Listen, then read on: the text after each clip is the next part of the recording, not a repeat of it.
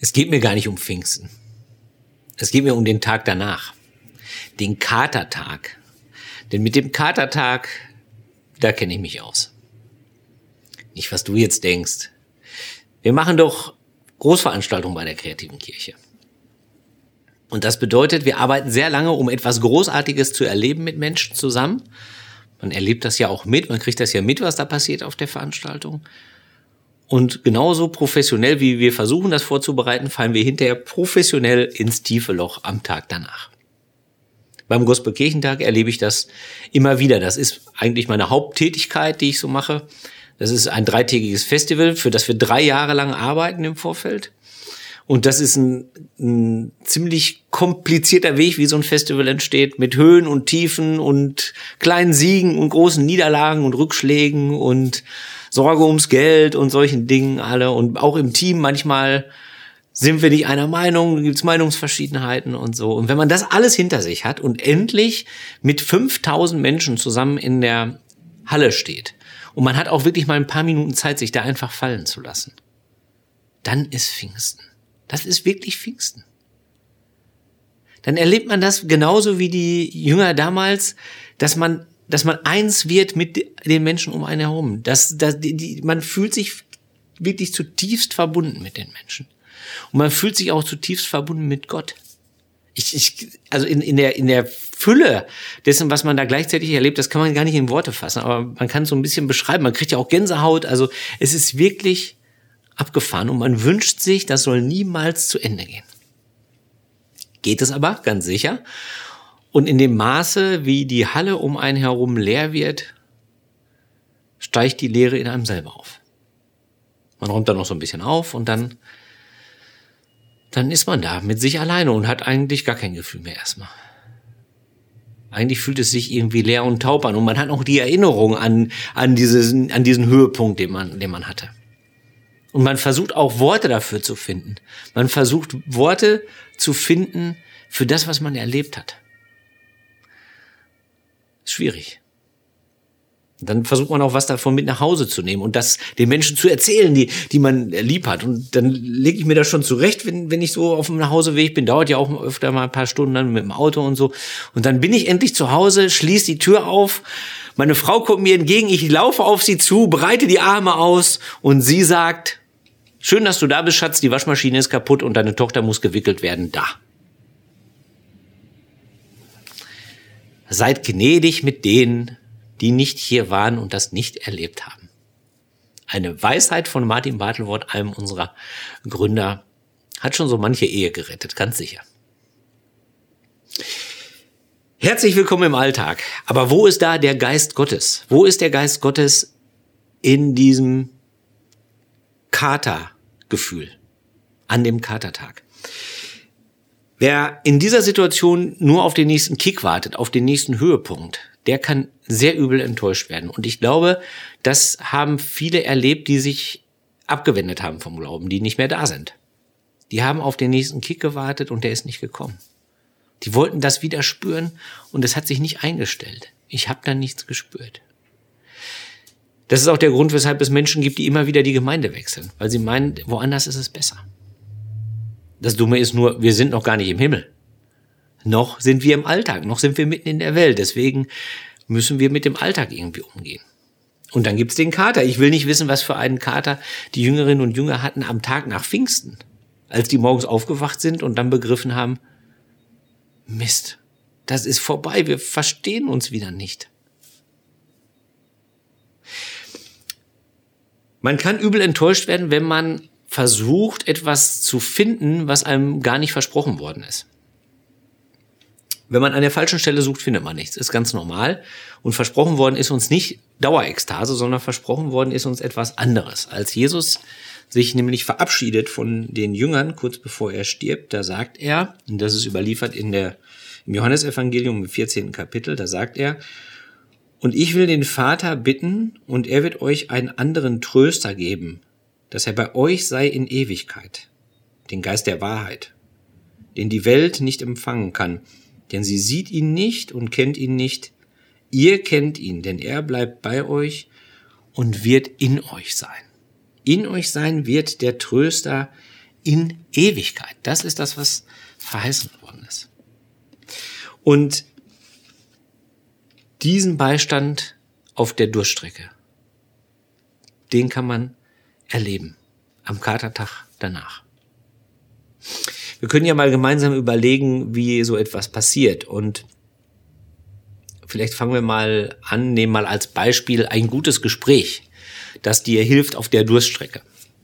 Vielleicht hast du die Möglichkeit, und das hoffe ich sehr für dich, ab und zu solche Gespräche zu erleben. Ist ja nicht so häufig natürlich, aber vielleicht hast du eine Freundin oder einen Freund oder jemand aus deiner Familie, der dir wirklich gut zuhört, wo du Gespräche führen kannst, wo man nicht sagt, man hat geredet, sondern wo du hinterher sagst, es ging mir wirklich besser. Ich, mir, ist, mir war das Herz dann leichter.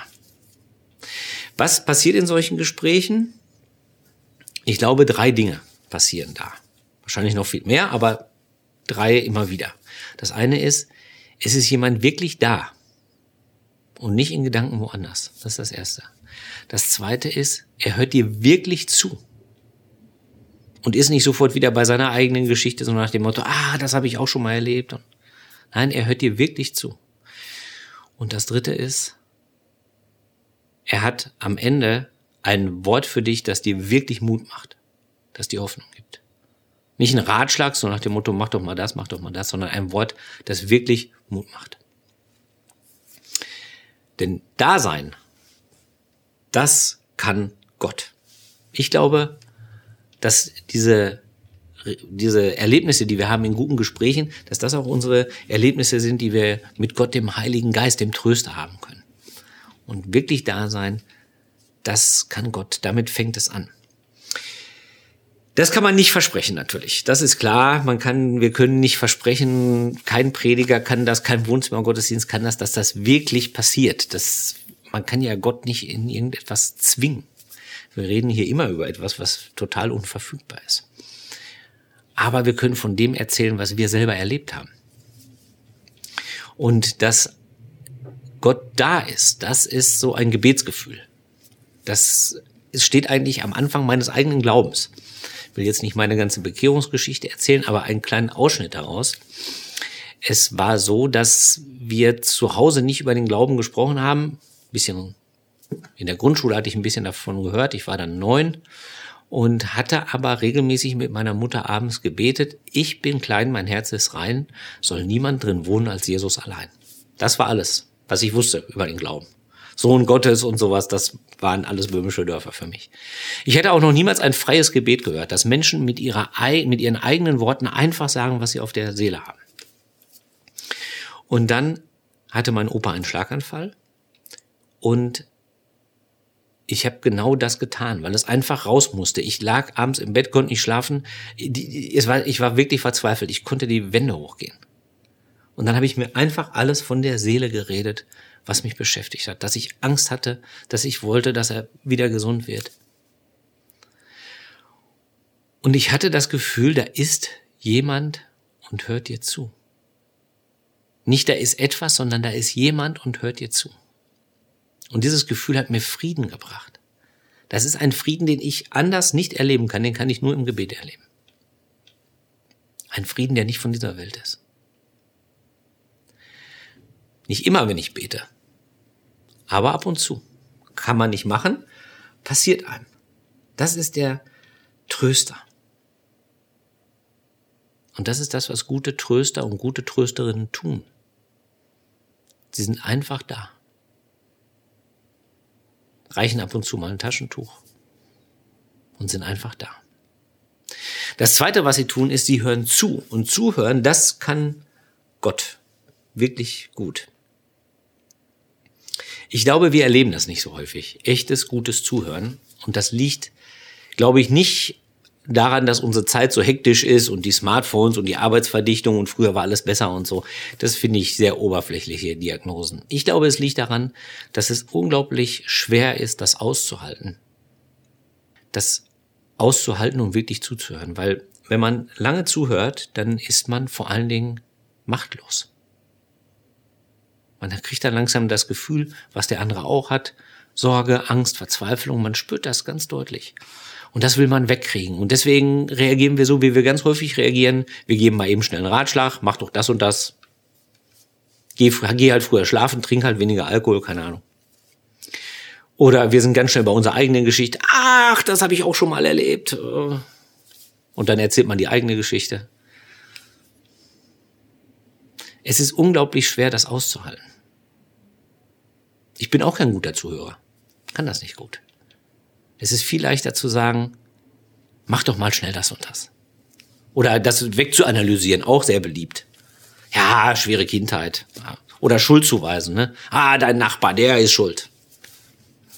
Das geht unheimlich schnell, aber es ist kein Zuhören. Zuhören bedeutet, das Gegenüber zu verstehen. Und zwar so gut zu verstehen, dass man für den anderen das aussprechen könnte. Und vielleicht auch kann, wenn derjenige selber keine Worte mehr hat. So gutes Zuhören. Das ist unglaublich schwierig. Mach mal in deiner nächsten Krise die Probe aufs Exempel. Die nächste Krise wird ja kommen. Und sei ehrlich zu deinem Umfeld. Wir sagen ja häufig zur Begrüßung, wie geht's? Und wenn es dir schlecht geht, dann sag mal jedes Mal schlecht. Dann wirst du erleben, zuerst wirst du nicht mehr gefragt, dann wirst du nicht mehr angesprochen und dann machen die Leute einen Bogen um dich rum weil es so schwer auszuhalten ist. So gut zuzuhören, dass man das wiedergeben kann, dass man jemandem anders Worte geben kann für das, was passiert. Das ist unglaublich schwierig. Und, aber Gott kann das. Das ist die Erfahrung zum Beispiel auch von Paulus. Der schreibt an die Gemeinde in Rom,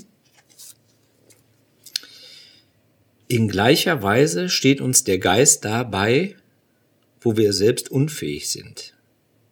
Wir wissen ja nicht einmal, was wir beten sollen und auch nicht, wie wir unser Gebet in angemessener Weise vor Gott bringen. Doch er selbst tritt mit Flehen und Seufzen für uns ein, in einer Weise, die nicht in Worte zu fassen ist. Gott tritt selbst für uns ein. Er hat so gut zugehört, dass er für uns sprechen kann, wenn wir selber keine Worte mehr haben. Er ist da, er hört zu und er kann ein Wort sagen, das Hoffnung gibt. Wenn du nämlich so ein Gespräch hinter dir hast und dich so richtig erleichtert fühlst, dann ist auch Platz für was Neues. Erleichterung heißt ja, da ist jetzt wirklich ein Stein vom Herzen gefallen. Es gibt ja so, viel, so viele tolle Bilder dafür in unserer Sprache, weil das so ein tolles Erlebnis ist. Jedenfalls entsteht da neuer Platz. Und jemand hat dir wirklich aufmerksam zugehört und hat deine Sorgen verstanden und deine Angst verstanden. Und dann darf er auch was sagen. Dann bist du bereit zum Zuhören. Und das, was er dann sagen kann, das muss etwas sein, was wirklich Hoffnung macht. Etwas, was wirklich groß ist. Größer als unser Alltag, größer als unsere Lebenspläne. Sonst macht es keine Hoffnung. Hoffnung macht nicht einen Satz wie, ja, ja, das wird schon. Oder das habe ich auch schon mal erlebt. Das macht keine Hoffnung. Hoffnung macht etwas, das groß ist, das wirklich groß ist. Größer als alles, was größer ist als unsere Erfahrung. Was gegen alle Erfahrung spricht. Ich hoffe, du hast so einen Satz. Ich, ich wünsche mir das wirklich für dich, dass du so einen Satz hast oder mehrere und dass du dir vielleicht die irgendwo notiert hast. Der Herr ist mein Hirte, mir wird nichts mangeln, zum Beispiel. Irgendein Konfirmationsspruch, ein Taufspruch, ein Satz, der wirklich groß ist. Ich möchte dir gerne einen Satz sagen, der für mich wirklich groß ist. Und zwar ist es so, dass ich häufiger mal, naja, häufiger nicht, aber gelegentlich mal an einem Grab stehe. Das ist eine Grabstelle, da sind mehrere Menschen beerdigt und da liegt ein Findling und auf dem Findling, ziemlich groß, da steht drauf, Gott wird abwischen alle Tränen. Das ist aus der Johannesapokalypse aus dem fast vom Ende der Bibel. Da heißt es, Gott wird abwischen alle Tränen von ihren Augen. Und der Tod wird nicht mehr sein, noch Leid, noch Geschrei, noch Schmerz wird mehr sein. Denn das Erste ist vergangen. Das ist die Verheißung, die über unserem ganzen Leben steht. Das ist die Verheißung, die über unser Sterben steht. Über das Ende der Welt größer als alles, undenkbar, gegen alle Erfahrungen. Wir wissen, nein, das Leid hört nicht auf. Wir wissen, nein, wir sterben alle. Aber es ist viel größer, es ist viel, viel größer. Und wenn du so einen Satz hast für dich selber, der dir Hoffnung macht, der dich stark macht, der dich aufbaut, der diesen, der dich füllt, die, der das, was dann frei geworden ist, in dir füllt. Dann hat der Heilige Geist, der Tröster, zu dir gesprochen.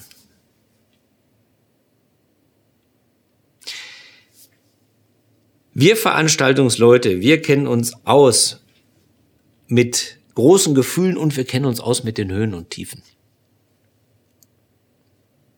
Auch mit dem Kater danach. Es ist nur so, etwas Großes zu erleben hat gar nichts zu tun mit der Größe der Veranstaltung.